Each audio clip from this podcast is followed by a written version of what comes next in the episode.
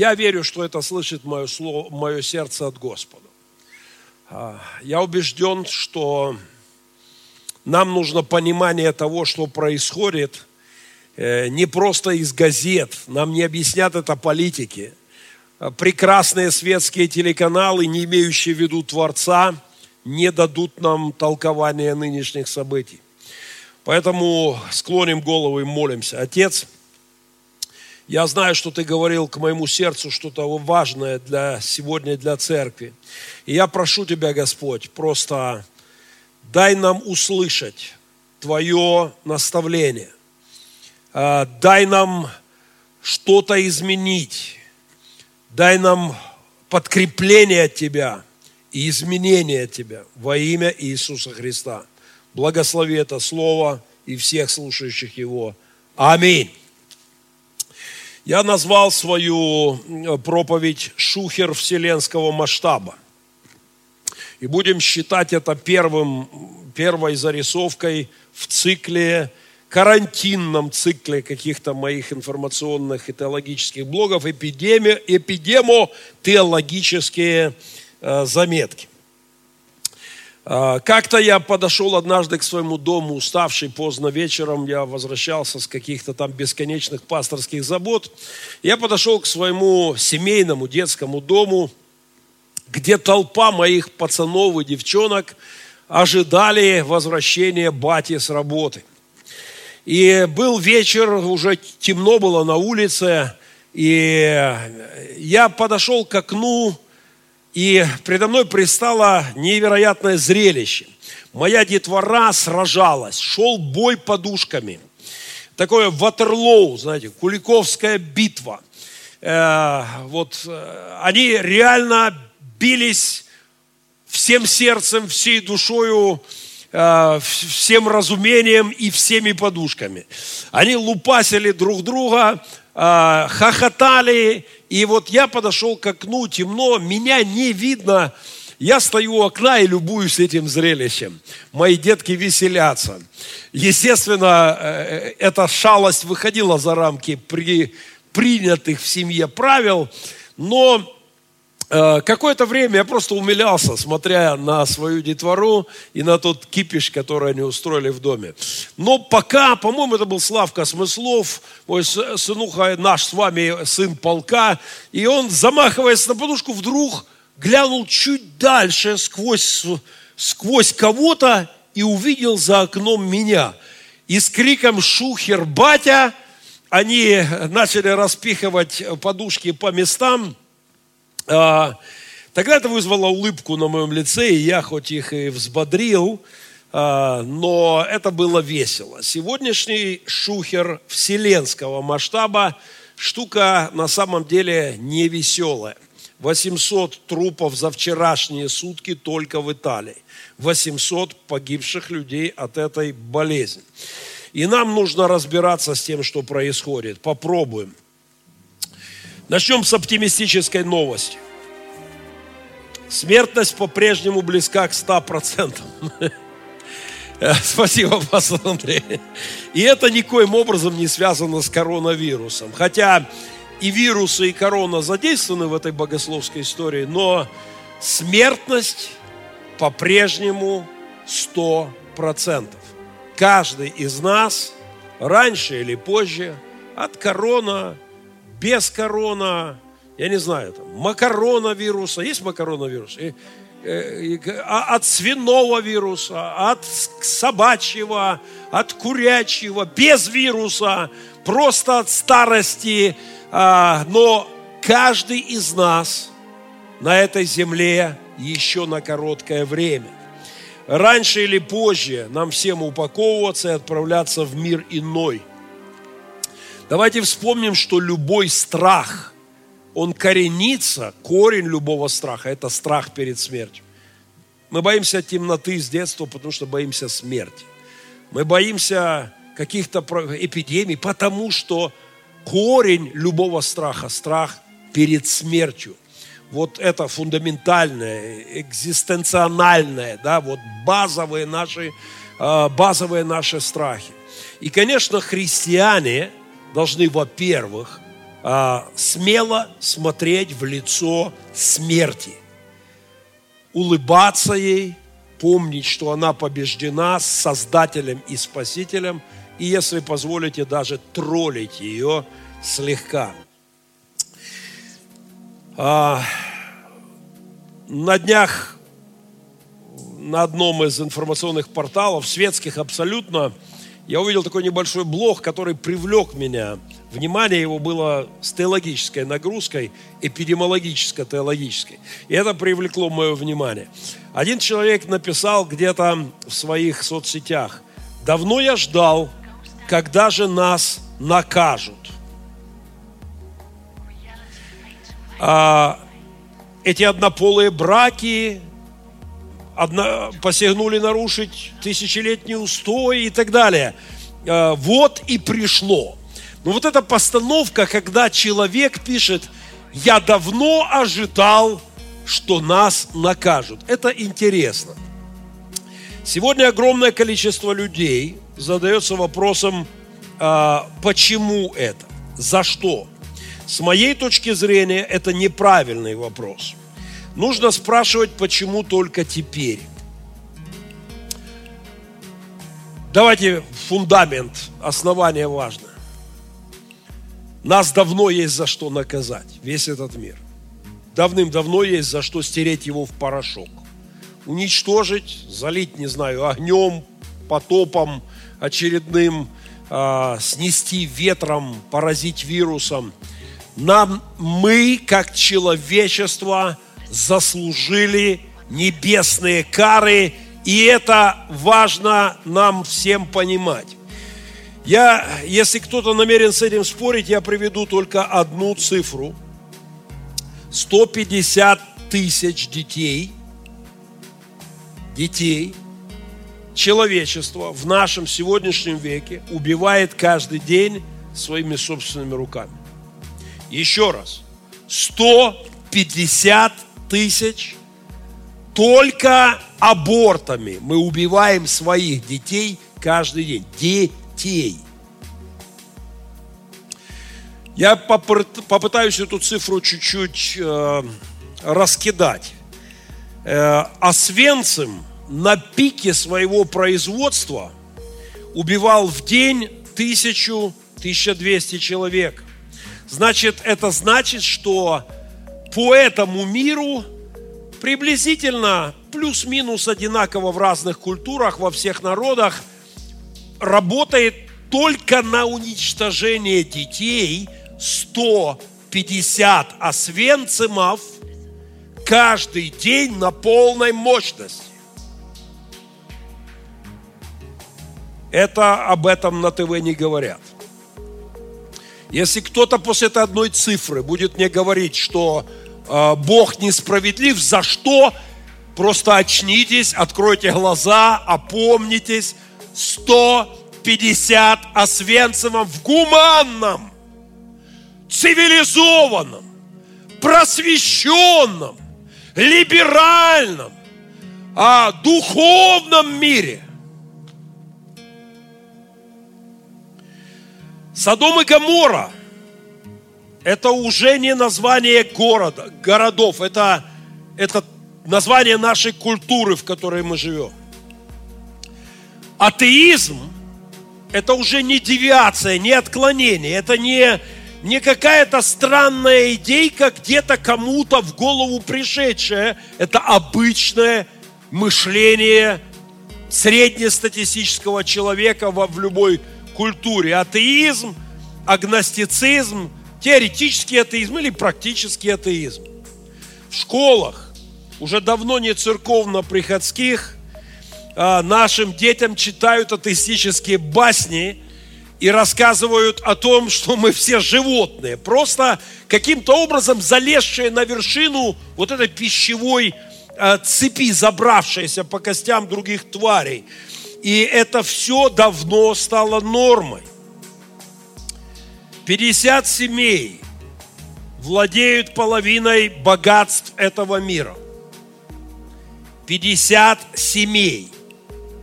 При этом миллионы людей погибают от голода. Позвольте одну цифру. По данным Организации Объединенных Наций, от голода только детей, только детей умирает 6 миллионов в год. Пастор Андрей сегодня прокалькулировал для меня, перевел это в день. За один день 16 с половиной тысяч детей сегодня. 150 тысяч детей мы сжигаем в печах Освенцима, в абортариях, которыми часто выступают утробы матерей. 16 с половиной тысяч детей мы травим голодом, при этом, внимание, 32 тысячи взрослых, в два раза больше, умирают от переедания в день. Если у кого-то еще есть вопросы, за что, ну, то они, наверное, к психиатрам. Мы заслужили давным-давно самые суровые, самые жесткие а, божественные кары. Вопрос за что неправильный. 50 семей владеют половиной богатств мира. В это время, когда у Абрамовича, российского олигарха, он судился с какой-то компанией, где-то я читал, что стакан дрожал у него в подстаканнике яхты. И его не устроило, что, что значит яхта плохо работает, должна работать тише. Вот в это время, когда супруга другого олигарха российского возит собачек в самолете чартерным рейсом своего пуделя на выставку на другую сторону мира, в это время ветеран Второй мировой войны, старичок, колбасочку смотрит в магазине столько или вот столько себе можно позволить. Ахметов наш, украинский, купил недавно самую дорогую недвижимость вообще на земле. Говорят, самую дорогую недвижимость на земле.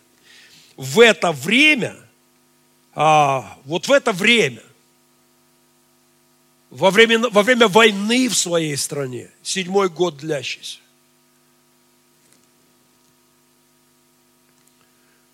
Христиане, добираемся к главному, христиане, любящие Сталина, до сих пор существуют.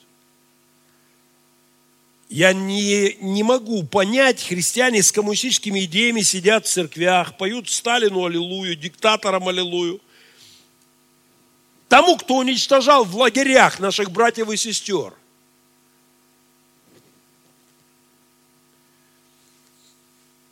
И причем меня обличают, что я говорю об этом, я порчу им настроение. Вопрос надо ставить не, не, по, не за что, а доколе. Помните книга Откровения? Доколе ты, Господи, не придешь и не судишь, и не мстишь за кровь праведников.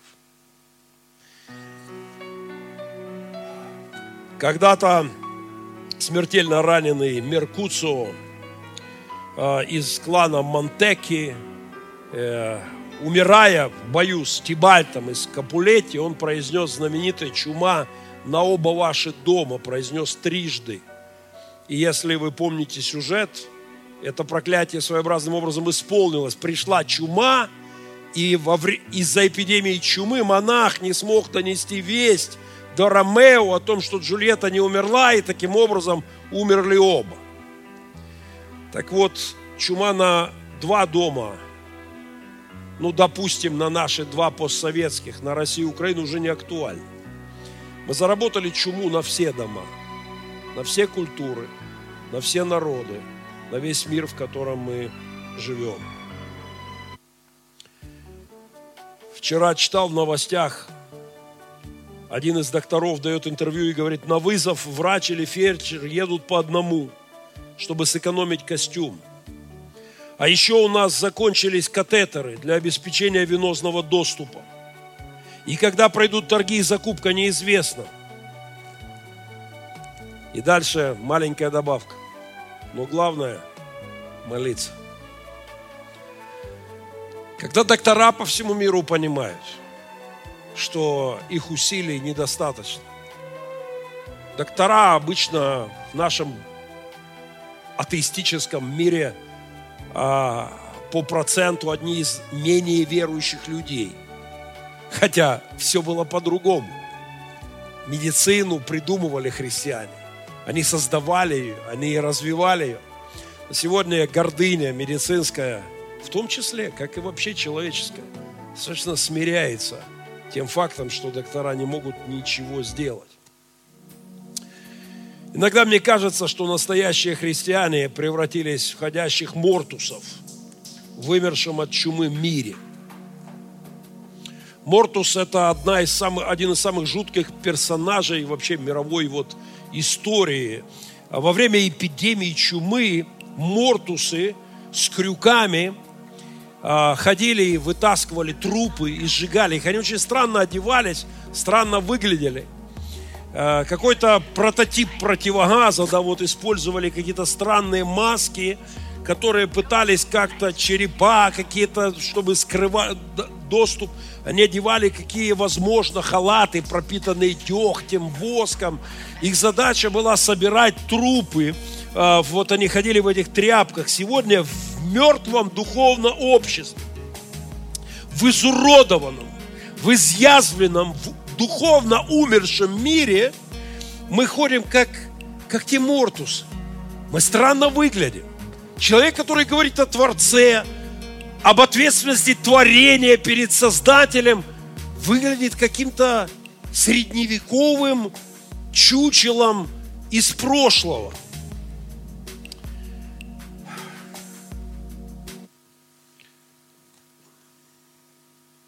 Пророк Агей, слово, которое дал мне Господь непосредственно к этой ситуации, как я убежден. Пророк Агей, вторая глава. Открываем наши Библии.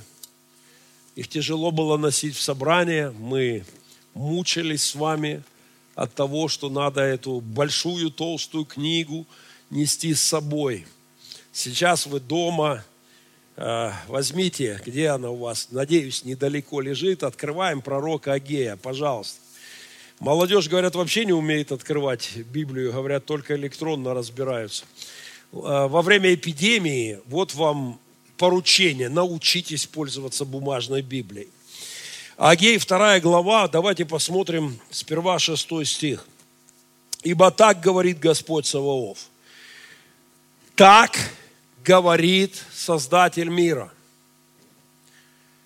еще раз, и это будет скоро, современный перевод, через некоторое время я снова потрясу небо и землю. Небо и земля переводится как все. Совокупность двух миров. Все потрясу. Еще раз, через некоторое время я потрясу море и сушу. Море и суша это все. Это означает все. Седьмой стих. И потрясу все народы. И потрясу все народы. Не Россию, не Украину только, не Донбасс, не Мариуполь прифронтовой только. Все народы – Обещание глобальных потрясений мироустройства звучит в Библии многократно. И, похоже, мы приходим к этому в реалиях. Давайте посмотрим на контекст пророка Агея. Очень важная аллегория, я хочу дать вам Был первый храм, храм Соломона, который был разрушен. Первый храм, он был разрушен, и пришло вавилонское пленение. Но после вавилонского плена Господь дал повеление снова, снова построить храм. И вот в этот момент строители, которые принялись за дело, начали восстанавливать поклонение Богу, храм – они впали в депрессию. Потому что, потому что они смотрели на то, что они строят, и понимали, это какое-то жалкое подобие того храма, который был когда-то. И вот в этот момент приходит пророк Агей и говорит, так говорит Господь, стройте. Он вдохновляет их многократным «ободритесь». И он говорит им, я с вами, мой завет, мой дух с вами, и я потрясу небо и землю. Небо и, зе, небо и землю. Море и сушу. Стройте. Я кое-что сделаю. Стройте. И дальше в синодальном переводе очень некорректный перевод – и придет желаемый всеми народами, выглядит как будто бы придет Христос. Э, в, этого нет в оригинале, этой мысли нет. И это очень плохой перевод. В других переводах в сумме сказано, что стройте, и вам будет помощь со всех сторон. Я потрясу небо и землю, стройте, а вам со всех сторон будет помощь в этом. То есть я помогу строить мой храм. Еще раз, был первый храм, он был разрушен. Было вавилонское пленение, в котором люди забыли про храм вообще. Бог дал повеление восстанавливать храм, они начали это делать, и руки опускались, потому что казалось, они никогда это не могут сделать. И в этот момент появляется пророк Агей и говорит, я с вами, мой дух с вами, мой завет с вами, я потрясу все народы, я потрясу небо и землю, море и сушу ободритесь и стройте.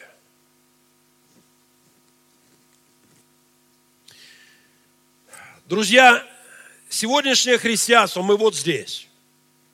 Сегодняшнее христианство по сравнению с тем, что было раньше, с первым храмом, это жалкие ошметки.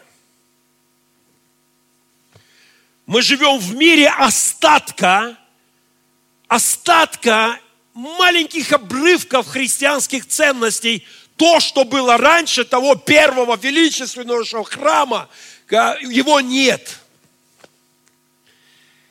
Нынче церковь в жалком состоянии по сравнению с тем, что было. Мир времен первого храма, назовем его традиционный мир. Лидеры церкви понимают, мы брали эти аллегории в семинарах, и я настоятельно рекомендую вам эти семинары а, для просмотра в это чудесное карантинное время. Мир чувствовал свою зависимость от Бога всегда. Теодицея. Бог есть, Бог прав, теоцентричность мира. Бог был в центре всего. В центре разговоров, мыслей, культуры, семьи, политики, искусства. Бог был центром всего. Был, было классическое традиционное христианское время. Это была вертикаль, теоцентричная культура при всех грехах, соблазнах людей, при беззаконии правителей. Это был теоцентричный мир. Этот храм разрушен. Модернизмом, современностью, новым дивным миром, вавилонским пленом. Тот храм был разрушен от теоцентризма мы перешли к антропоцентризму, человекоцентризму. Человек стал центром. Сам, сам по себе. Творец был отброшен. От теодицеи, от оправдания Бога, от справедливости Бога, от прав Бога на этот мир, мы перешли к тому, что Бога, Бог мертв в нашей культуре. В этом вавилонском плене – Бога не осталось нигде и ни в чем. О нем вспоминает какой-нибудь очередной брехливый президент, когда его еще все-таки просят положить руку на Библию, ну, чтобы сильно не смущать народ, они еще делают и брешут прямо в этот момент.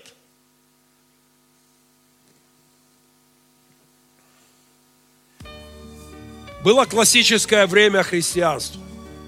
Потом пришел Вавилонский плен. Современность модерн, просвещение. Но лидеры нашей церкви знают термин теоморти, мертвость Бога. Церковь в это время почти полностью дезертировала с поля боя. Она уступила идолу современности. Она поклонилась современности.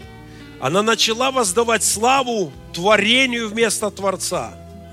И все понеслось по лестнице вниз. Нам рассказывают про страшное время темных веков. Там, понимаешь, была, страшно сказать, Варфоломеевская ночь. Вы понимаете, какое страшное время было, когда люди верили в Бога, в весь мир. Это там же была Варфоломеевская ночь. Две тысячи трупов в Париже, говорят.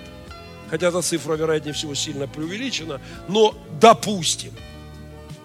Это был политический, религиозный конфликт. Это была война гражданская, геноцид, резня, разборки, политический военный конфликт. Друзья, 2000 Варфоломеевская ночь. А сколько, напомните мне, сколько тысяч сейчас в Донбассе уже убито? А давайте вернемся к нашему гуманному просвещенному веку. 2000 человек погибло в Париже во время Варфоломеевской ночи от голода сегодня в 21 веке 16,5 тысяч детей умрет за один день. И еще 150 тысяч детей мы сожжем в наших новых Освенцимах в абортариях. А дальше поехали. Тысячи людей, которые умрут сегодня от пьянки, тысячи, которые умрут от алкоголизма, от наркомании, а, самоубийства. Вот вам наш, без, наш замечательный, модерный, современный, развитый, гуманный, не то что темное средневековье. Вот он, прекрасный век.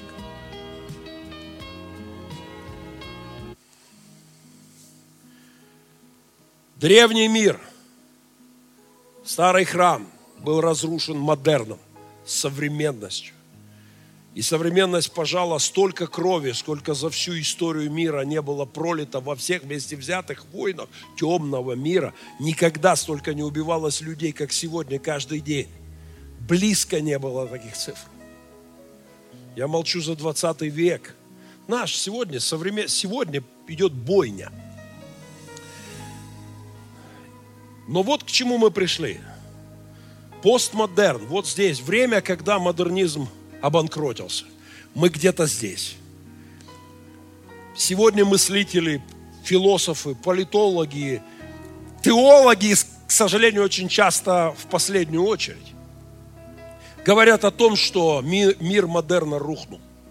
Он дискредитировал себя, все развалилось. Он доказал свою абсолютную неспособность строить общество, строить мир, в котором мы живем нормально. И вот здесь мы находимся, и у нас с вами повеление строить второй храм. Как было во времена Зарававеля. Идолы пали на наших глазах. Фашизм, коммунизм. Прямо сейчас одна из самых популярных дискуссий во всем мире либерализм, гуманизм безбожный дискредитировал себя – капитализм в его чистом виде, где не надо ни во что вмешиваться, все люди, человек хорош сам по себе, рынок все прекрасно сам отрегулирует. И вот мы регулировали, регулировали, 50 семей владеют миром, а 16,5 тысяч детей умирают от голода. И 150 тысяч в абортариях. И понеслось дальше. Мы прямо здесь. И в это время должна проснуться церковь. Мы должны строить второй храм. Мы должны строить церковь последних времен. Но сон церкви глубок, вполне себе литургичен, и, безусловно, нужны потрясения. С моей точки зрения, современная церковь, как во времена Агея, как чувствовал Зарававель, они смотрели на этот второй храм, который они начали строить, и они впадали в депрессию. Это то, что происходит со мной. Это то, о чем болеет моя душа. Я 28 лет пастор.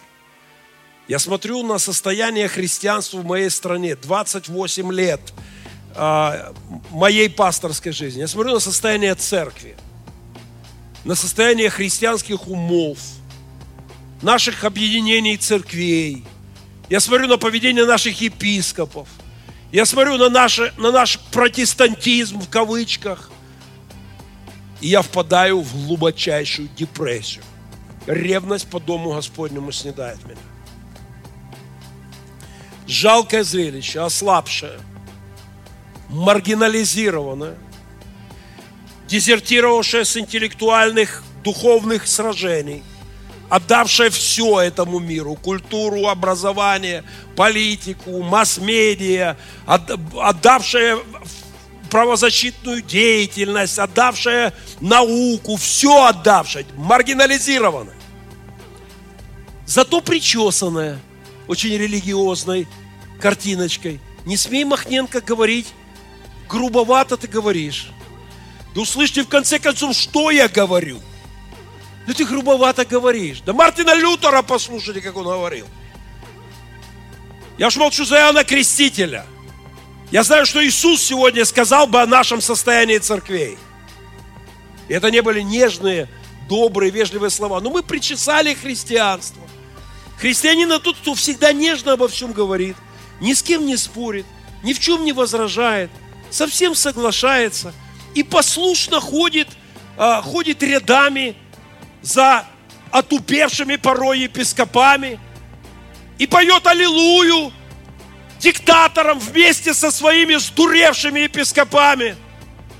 И отказывается называть зло злом, правду правдой, ложь ложью.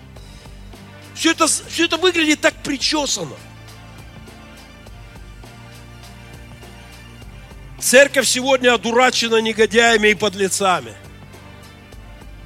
Посмотрите на наши мега-церкви украинские на придурков, назвавших себя апостолами. И на идиотов, которые сидят в этих церквях и поют аллилуйю. И нигде аргументы их не пробирают. У них все хорошо. А Махненко грубиян. Меня ни грамма не смущает состояние мира, в котором мы живем. Мир мертв он разлагается. Они сказали, Бог мертв, он все наоборот. Они, мир мертв, Бог жив, мир мертв. И он разлагается. Я ничего не ожидаю от политиков, от этих духовных зомби с абсолютно мертвыми душами. Я не жду от них ничего, у меня к ним вообще претензии в очень ограниченном объеме. Я не, ничего не вправе ожидать от очумевшей культуры, от безбожия культуры модерна. У меня нет претензий к духу мира сего, как нет претензий никому, кто лежит на кладбище, мимо которого мы гуляем с супругой частенько. Мой плач о церкви, о том, что мы имеем сектанство вместо реформаторства. Мы вернемся к этому большому разговору. Это слишком большой разговор, чтобы, чтобы его сейчас начинать.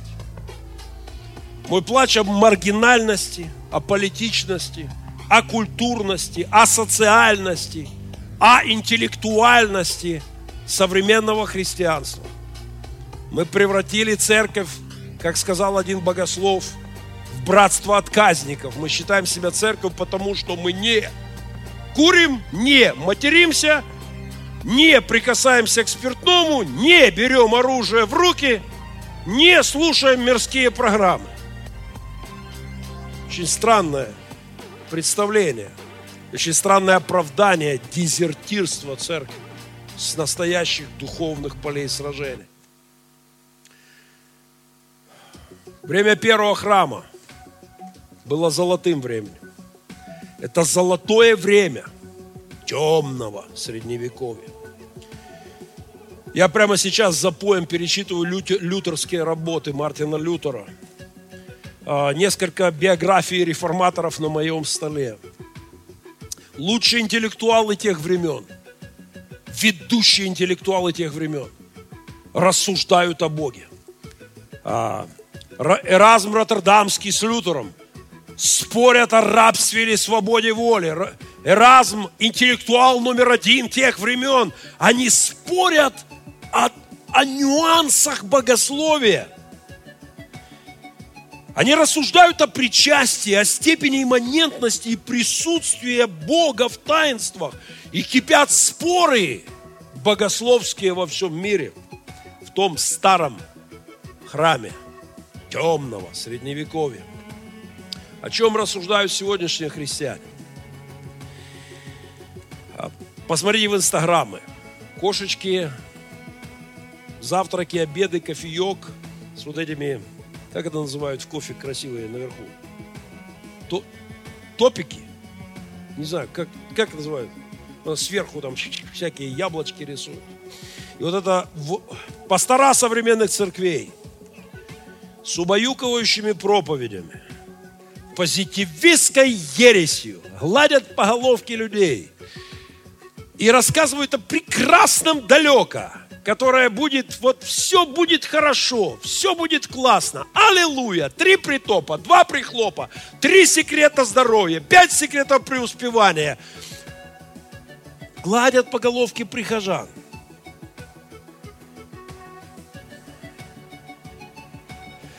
Епископы лобызают диктаторов и по пять раз в день поют им аллилуйю и называются епископом.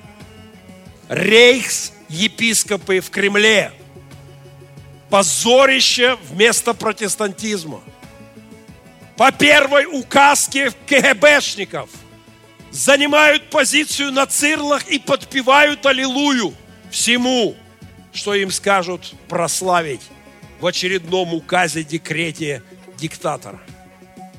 Интриганты, карьеристы, а не реформаторы.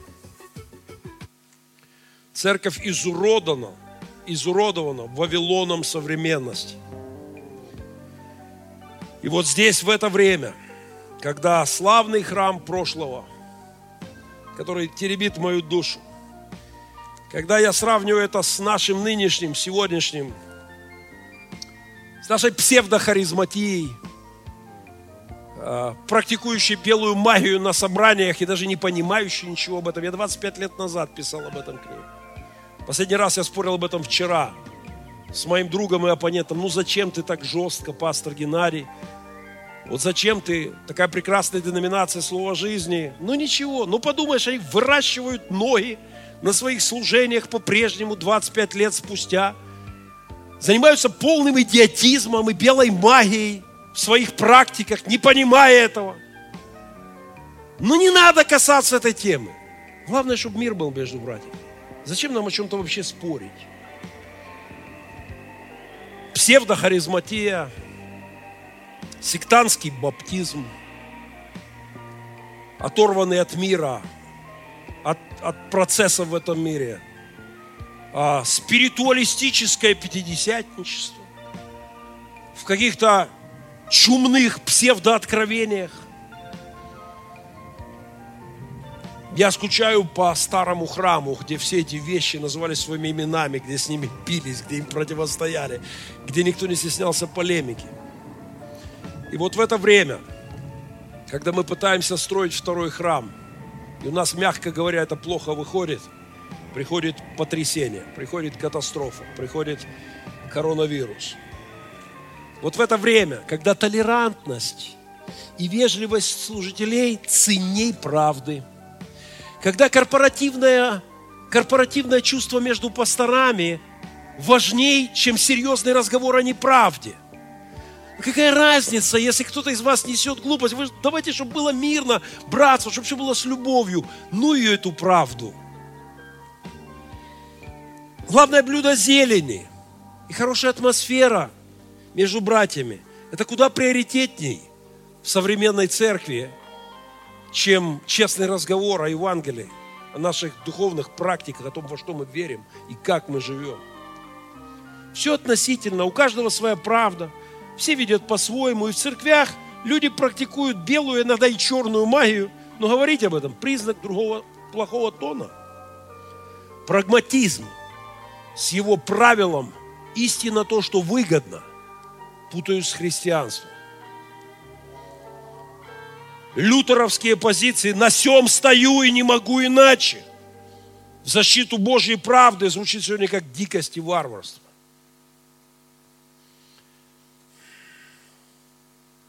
Вчера я говорил об этом. Идет служение, церковь слова жизни, прекрасный популярный пастор Артур Симонян, какой-то браток из, не знаю, очередной Нигерии, очередной какой-нибудь целитель великий, воскреситель, выращивает ноги. В этот момент отец, у которого ребенок с ногой, беда, действительно, то ли нет ножки, я не знаю деталей, хватает на руку, на руки, бежит туда, закидывает ребенка, и этот браточек, великий целитель, поворачивается, вместо указателя, говорит, уберите отсюда.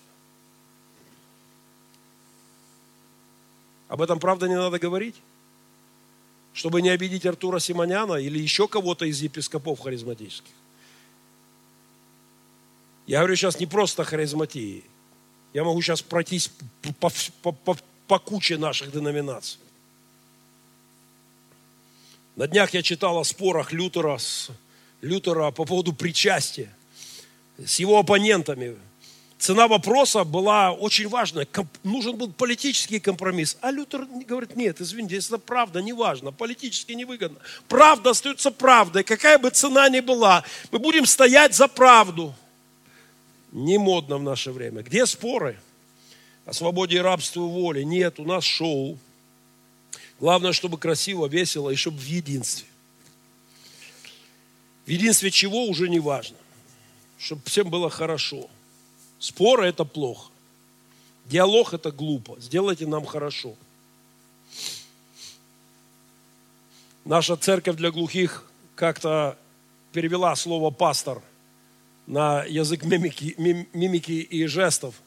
Звучит очень классно. Пастор – два жеста. Первое – вот так. Смотреть. Вот так.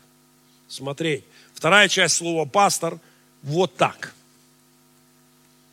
Я думаю, что этот термин надо им менять, потому что в современном мире, в этом втором храме после Вавилонского, после современности, а сегодня пастор это вот так и вот так. Или, не знаю, вот так и вот так. Чтобы было всем хорошо и чтобы было выгодно.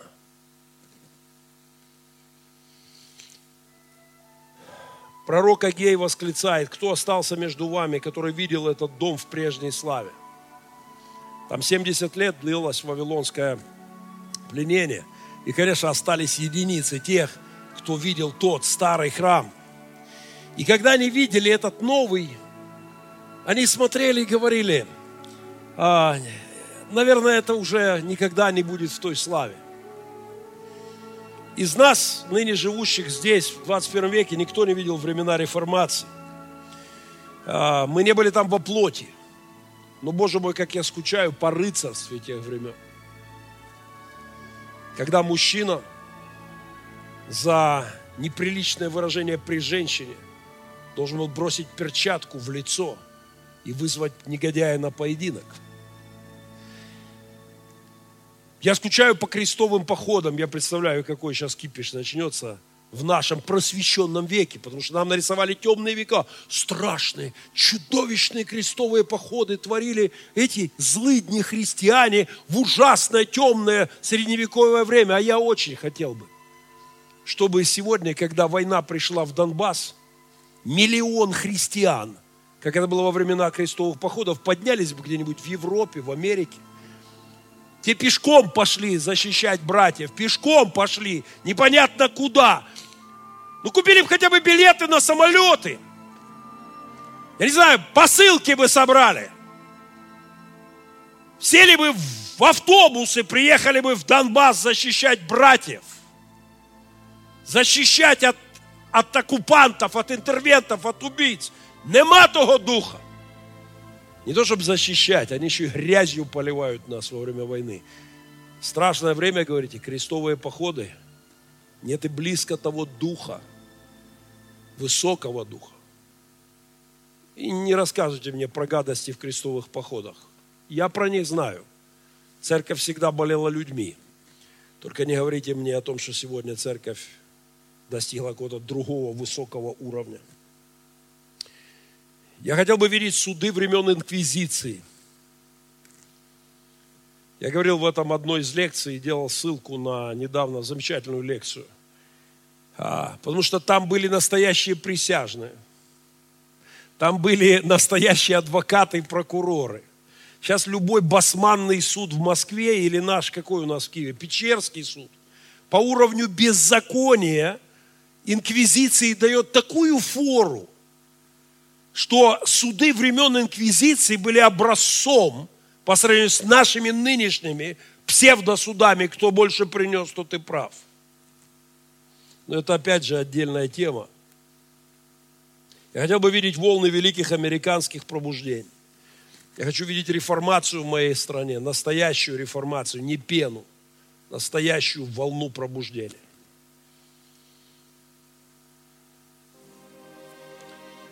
Это слайд из нашего последнего семинара. Для лидеров церкви здесь все понятно. Итак, был первый храм, традиционное христианское общество. Пришел модерн, современность, объявившая себя спасением и утопила человечество в крови. И сегодня мы еще сделали шаг на лестнице вниз. Постмодерность. Вообще больше нет никакой правды. У каждого в голове Бога нет вообще. И мы вот здесь. И вот в это время, вот в это время Бог посылает нам серьезное потрясение. я очень благодарен Господу. Пару десятилетий я думал, что же должно случиться, чтобы церковь начала думать, говорить, по-настоящему верить, а не заниматься попсой и подделкой под, под духовность. Вот в это время, когда Зарававель и Божьи люди начали строить церковь и впали в депрессию, второй храм, они впали в депрессию. Они смотрели и понимали, ничего у нас не получается.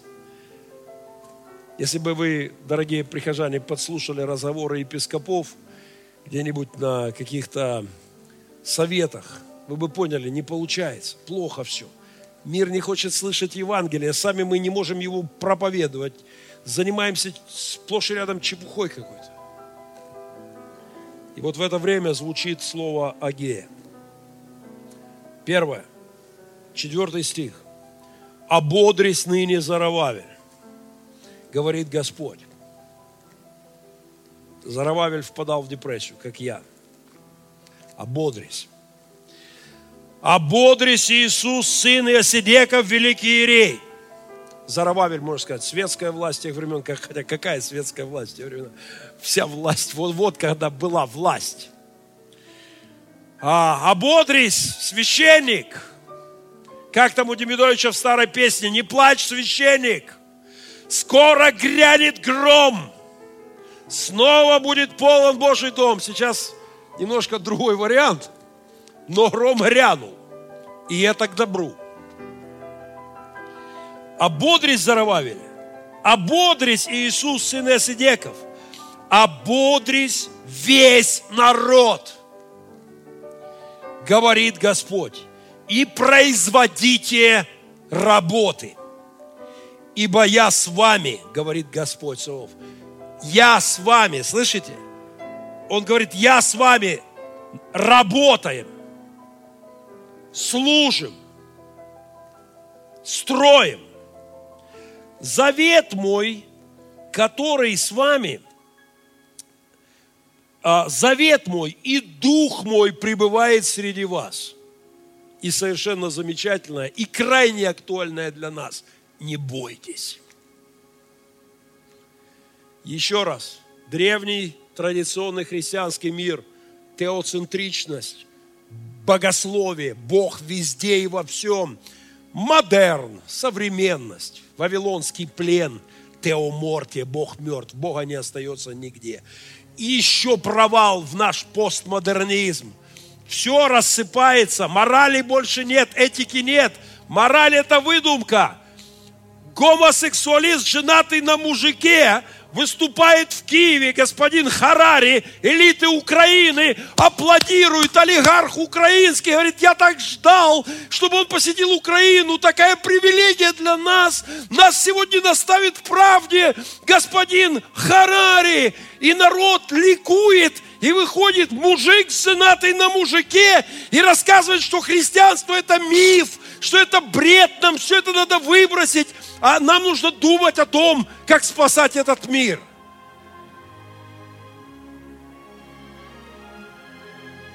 А христиане в это время пытаются строить церковь. Их никто не слышит. Мир на своей волне, мир чокнулся, мир мертв. И Господь говорит, ободрись, священник. Ободрись, мой народ. Ободрись, Зарававель. Ободрись, Иисус. Ободрись, народ, потому что я с вами. Дух мой с вами.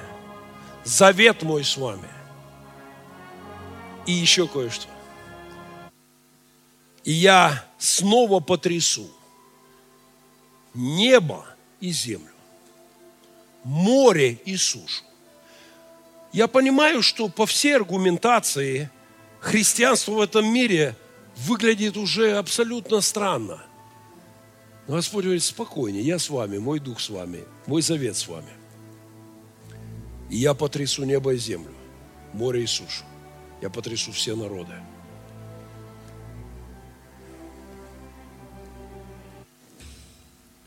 Я не знаю, входим ли мы в эпоху десяти казней постмодернистских, чтобы сдуревшее человечество все-таки вернулось к своему Творцу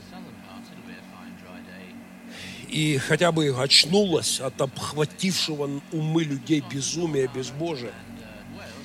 А, я не знаю, начинаются ли эти десять казней, но мне очень интересен способ, которым Бог трясет мир – я, я отдельную проповедь через две недели об этом. У меня много об этом откровений. Но размер этой гадости мне интересен. 20 нанометров. Нанометр это одна миллиардная метра. Какая мелочь пузатая, как говорила моя бабушка. 20 нанометров. А, Бог мог избрать что-то покрупнее. Но он выбрал вирус. Да еще с таким оригинальным названием с короной. Это, конечно, Божий юмор. Я всегда настаивал на том, что у нашего Господа прекрасное чувство юмора. Он мог бы послать нам пару метеоритов, какую-нибудь комету, немножко наклонить земную ось. Мог бы какой-нибудь ангел нажать на газ и чуть-чуть ускорить движение наше вокруг Солнца, или наоборот на тормоз и притормозить. Чуть-чуть крутануть планету быстрее или, прит, или, или коснуться ее как на колодце вот этого, когда ведро вниз летит, чуть притормозить. И мы бы мгновенно вспомнили о его существовании, но он, но он выбрал очень оригинальный способ. Он в конце концов мог наклонить земную ось слегка, мог раздвинуть просто небеса. И какой-нибудь ангел сказал бы нам пару слов. Но среди миллионов других способов потрясти небо и землю, море и сушу, потрясти все народы – Господь избрал тварь в 20 нанометров. Невидимую, невооруженным и плохо видимую даже очень вооруженным глазом. Это же даже не саранча времен исхода. Это даже не жабы египетские. Это не тьма египетская, не огненный град. Но мы уже в трепете. Как легко Господь взбадривает планету. За три года до войны в Украине – я проповедовал старенькую проповедь под названием «Устоять в шторме». С ней связана невероятная история. Очень непростая история. Я... Поднимите чуть-чуть музыку там на слайде должен. А, я не буду ее пересказывать сейчас.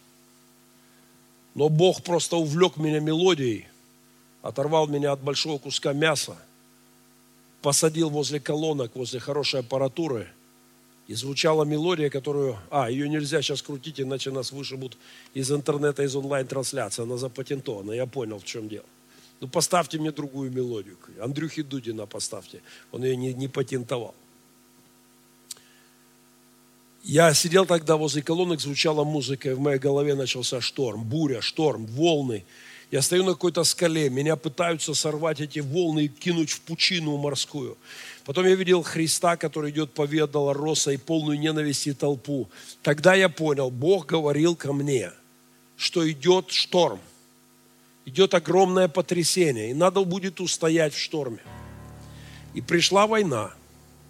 Я проповедовал эту проповедь в Мариуполе, и меня не поняла церковь на Пасху. Я проповедовал это страшное слово на Пасху. Это была самая жуткая проповедь на Пасху в моей жизни. Меня не очень поняла церковь. А затем я проповедовал через неделю или две в Славянске, в Мариуполе и в Славянске. В двух городах, для которых слово «война» звучит как-то по-особенному. И пришел шторм. И пришло огромное пришло потрясение. И нам не просто устоять. Седьмой год война под боком. Вот здесь у нас российский имперский путинский коронавирус. Совсем рядом. Я был у солдат два дня назад. Вот там.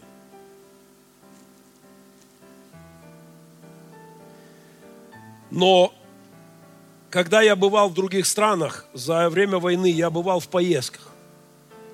Господь все время говорил, на последний раз я в январе проповедовал об этом в Сакраменто. Три месяца назад, в январе, я был в Сакраменто, и я проповедовал это в нескольких местах. Я говорил, послушайте, придет время, Господь потрясет все народы. Не только Украину, не только Россию. Бог потрясет все народы, весь мир, в котором мы живем. Весь наш привычный мироуклад будет разрушен. Придет шторм в котором надо будет устоять. Когда я закончил подготовку этой проповеди и вчера ложился спать, я включил перед сном, я часто засыпаю под какой-то радиоэфир, какую-то программу, я ставлю ограничение на 20-30 минут и уже сплю через 10, но я успел поймать фразу журналиста. То, что происходит в мире, это идеальный шторм идеальный шторм. Все сошлось. И кризис философский, крах либеральных идей, крах э, всяких, всяких идей, которыми кормила нас безбожная современность, модерн, на которой рассыпался постмодерн, все, крах всего, крах экономики, крах идеологии – все сошлось, и вирус в придачу. Идеальный шторм уловило мое сознание перед сном. Welcome в идеальный шторм. Я убежден, что проповедь о Иисусе, который может успокаивать шторма, сегодня звучит во многих городах мира. Но вот в чем я еще убежден. Бог этот шторм создал. У него есть цель. Я потрясу небо и землю – море и сушу. Я потрясу все народы. Стройте мой храм, и вы увидите чудеса.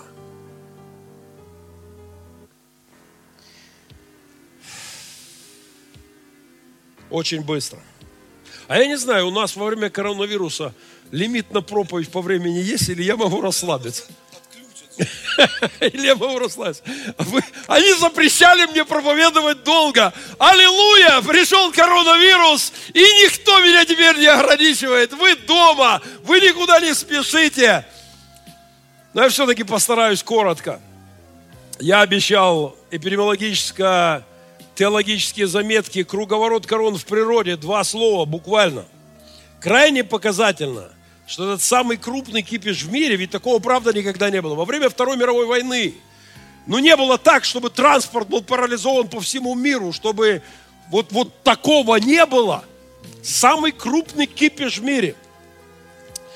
Вот крайне интересно, что это связано с двумя терминами. Величественным, могущественным, корона и мерзким, мелким 20 нанометров понятием вирус. Сперва о короне – Псалтырь, 8, 8 глава, 6 стих. Он увенчал нас, Он короновал нас, слышите? Ты увенчал, Евреям 2.7, Евреям 2.7, ты увенчал человека короной славы и чести. Мы коронованы Творцом личности. Мы венец, венец, корона Его творения. Мы вершина Его творения, мы Его слава, мы достоинство нашего Создателя. А, Евреям 2.7. Бог увенчал нас короной славы и чести. Еще одно место в Писании. Иеремии 5.6. Корона с головы упала нашей. Несчастья к нам пришли за то, что мы грешили. Плач Иеремия, 5 глава, 16 стих. Корона с головы упала нашей. Пришли несчастья к нам за грехи наши, чтобы мы очнулись. Обидная история с этим коронавирусом, но назидательная. Ее теологическая суть в том, что корона сейчас не у нас. Мы ее отдали. Мы венец, корона его творения, мы его вершина его творения, мы отдали свой, свой титул. И когда мелкая тварь, объявив себя коронавирусом, гоняет нас по планете, в этом есть Божий юмор, но согласитесь.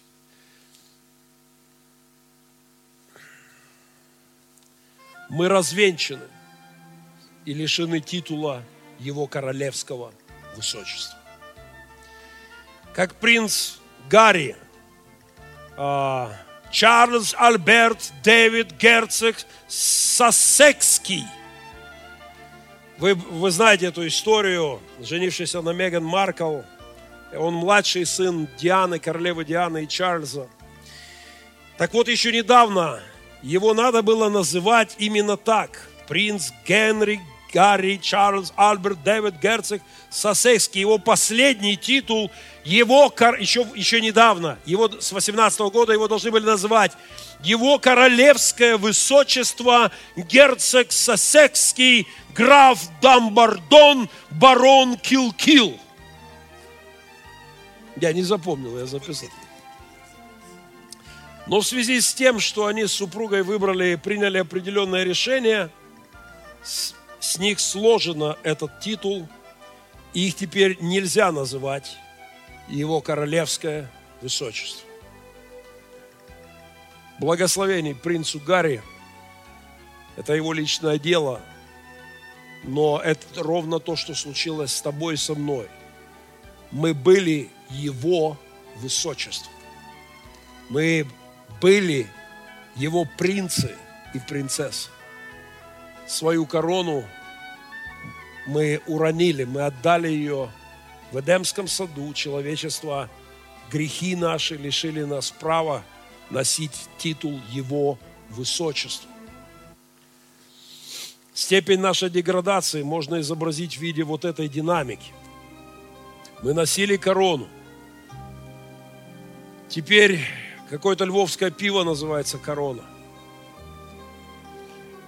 И вирус называется корона. Мне кажется, это схематически может показать наше,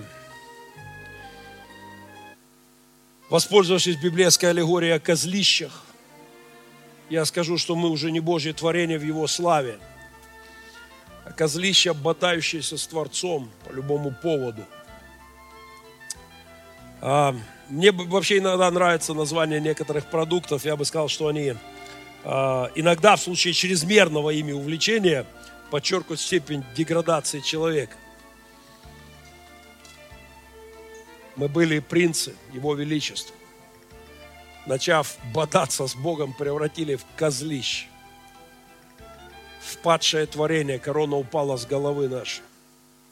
А теперь хорошая новость под занавес – Христос пришел вернуть нам корону. Иисус единственный раз был за кафедрой, за церковной кафедрой, если вы помните, тем, кто сейчас в эпоху коронавируса будет скучать по кафедральному служению, я хочу напомнить. Я много раз говорил пасторам это откровение, всем не нравилось. Я, это, я его так называл, откровение, которое не нравится пасторам по всему миру. Потому что Иисус один раз был за кафедрой. Всего один, причем это плохо закончилось, его взяли за кафедры и повели сбрасывать с горы, если вы помните. Его не пускали, нас пускают. Но знаешь, что я подумал? Каждый раз, когда я проповедую в церкви, есть часть недовольных прихожан, и они меня нервировали. А вот теперь, даже если они недовольны, мне проще. Иисус единственный раз был за кафедрой. И внимание – подумайте и посмотрите текст. Он говорил о возвращении короны. Он читал пророка Исаию, 61 глава, «Дух Господа Бога на мне», с 1 стиха, 61 глава Исаии. Это тот текст, который читал Иисус. «Дух Господа Бога на мне, Господь помазал меня благовествовать нищим, послал меня исцелять сокрушенных сердцем, проповедовать пленным освобождение и узникам открытые темницы, проповедовать лето Господне благоприятный день мщения Бога нашего, утешить всех сетующих. А теперь внимание, третий стих. Я прочитаю в современном переводе. К печальному народу Сиона послал меня Бог, чтобы к празднику их подготовить, чтобы вместо пепла дать им корону, чтобы печаль их развеять и вернуть им елей счастья и праздничными одеждами заменить их долгую скорбь. Господь послал меня назвать людей тех добрыми деревьями, чудесной порослью Господней. Исайя 51 глава 11 стих. Господь спасет всех своих людей. Они на Сион возвратятся с великой радостью. Счастье им будет вечной короной на головах. Они будут петь радостно, и вся печаль их уйдет. Я не знаю, переживу ли я этот вирус. Я сделаю все от меня зависящее – но мы с пастором Андреем уже не молодые люди. А, и кто его знает. Но если за этой казнью постмодернистской не последует одна за одной еще с десяток, пока мы не вразумимся, пока мы не очнемся, и пока люди не поймут, что они Божье творение, и есть Творец и Создатель, и от их ахинеи модерности, и от безумия постмодерности, и от горящих э, печей Освенцима, в которых мы палим собственных детей, от умирающих детей с голода во время ожиревших олигархов. Если пока мы от всего этого не обернемся, не обратимся, не покаемся и не вернемся к Творцу, я надеюсь, что Господь будет посылать одну за одной казни, потому что Он сказал, я потрясу небо и землю, море и сушу, сотрясу все народы. Стройте храм, ободрись, Зарававель, ободрись, Иисус, ободрись весь народ, потому что я с вами, Дух мой с вами, и я потрясу народы, и я буду с вами в процессе вашей стройки. Взойдите на гору и носите дерева, и стройте храм, и я буду благоволить к нему, и прославлюсь, говорит Господь. Хотите, скажу что-то неожиданное? Мы входим в кризис, в котором мы по-настоящему имеем шанс начать строить церковь. Мы строим 28 лет. Не мы одни. В Украине, России сотни церквей. Пока не очень. Как у Агея. Столько пены, столько глупости, маргинальщины, столько цирка – псевдодуховных шоу. И мы смотрим на это, и кажется, для тех, кто знает, какой была церковь, как она влияла на все вокруг, когда смотришь на то, что сейчас, кажется, это Господь, это бодрись, я с вами, мой завет с вами, я потрясу все вокруг, все, все народы дело пойдет. Я надеюсь, что в эти последние дни мы увидим настоящее возрождение церкви. Глубокое, фундаментальное, базовое, настоящее.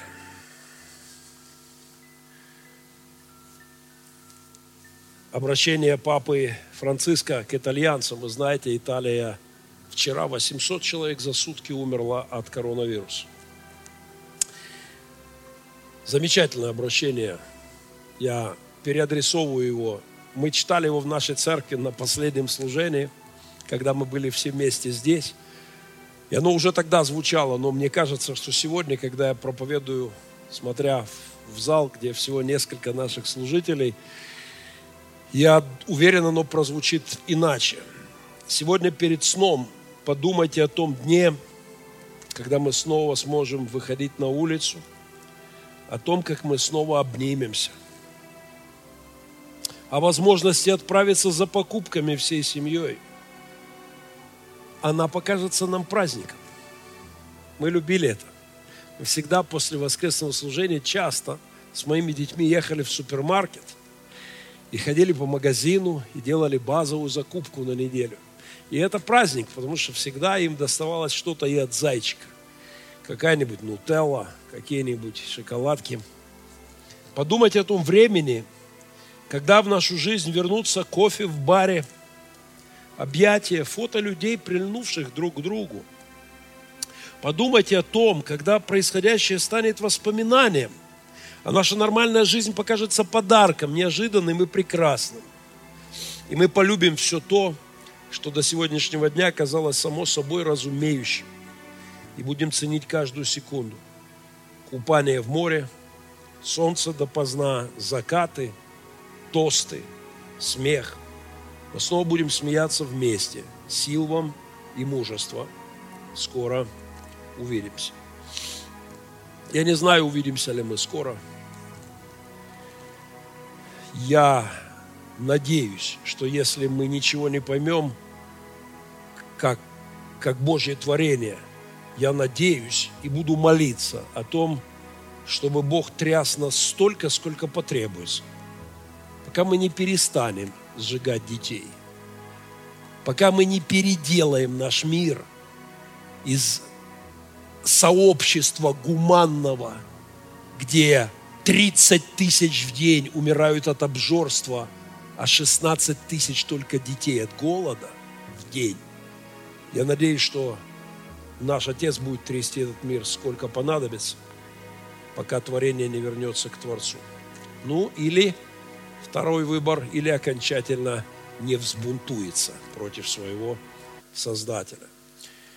Я приветствую всех в шухере вселенского масштаба. Это в развернутом виде была моя первая эпидемиологическая заметка. Я постараюсь с завтрашнего дня какие-то короткие тезисы выкладывать завтра в 12. Молитва служителей церкви, мы не приглашаем всех. Но молитва служителей церкви на нашем молитвенном жертвеннике, давно мы там не были.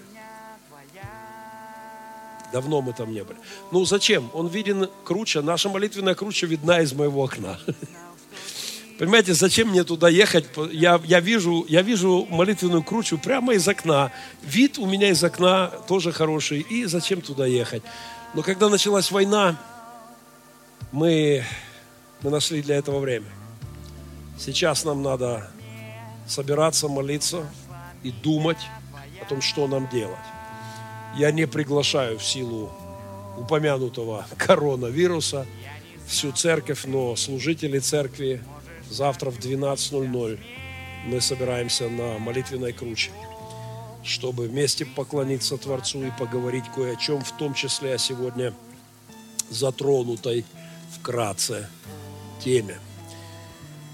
Хотел сказать, давайте встанем в молитве, а давайте встанем в молитве. Давайте, вот вы дома там сидите в креслах, а давайте встанем в молитве. Поднимайтесь, поднимайтесь и склоняем наши головы. Отец,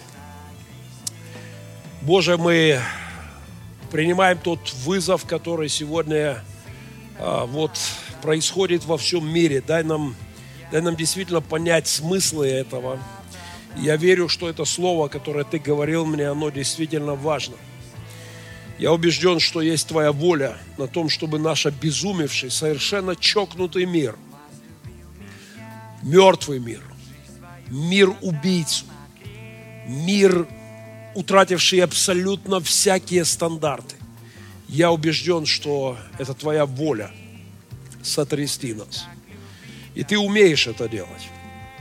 Мы, те, кто знают, каким был мир раньше, те, кто не уверовал в атеистическую брехню и знает, каким был мир, когда люди поклонялись тебе, Тем, кто не позволил себя обмануть этой модерностью, которая утопила мир в крови и аморальность. Господи, нам сегодня, когда мы строим церковь, так непросто увидеть, увидеть шанс на успех проповеди. Люди не слышат ничего о тебе. Но сегодня, через эти потрясения, ты можешь сделать то, что не могли сделать никакие евангелисты. Ты можешь пробудить в людях самые простые мысли, очевидные мысли о том, что мы Твое творение, и нам стоит жить по Твоим правилам. Благослови, Господь, церковь, братов наших и сестер. Благослови каждую семью. Благослови всех наш, наш город, нашу страну и всю нашу землю. Благослови все церкви по лицу всей земли. И дай нам всем очнуться. И дай нам всем возвращаться к Тебе, углублять свои отношения с Тобой. И дай нам по-настоящему построить храм, по-настоящему построить Твою церковь, живую, настоящую в славе Твоей. Благослови нас в этом во имя Иисуса Христа. Аминь.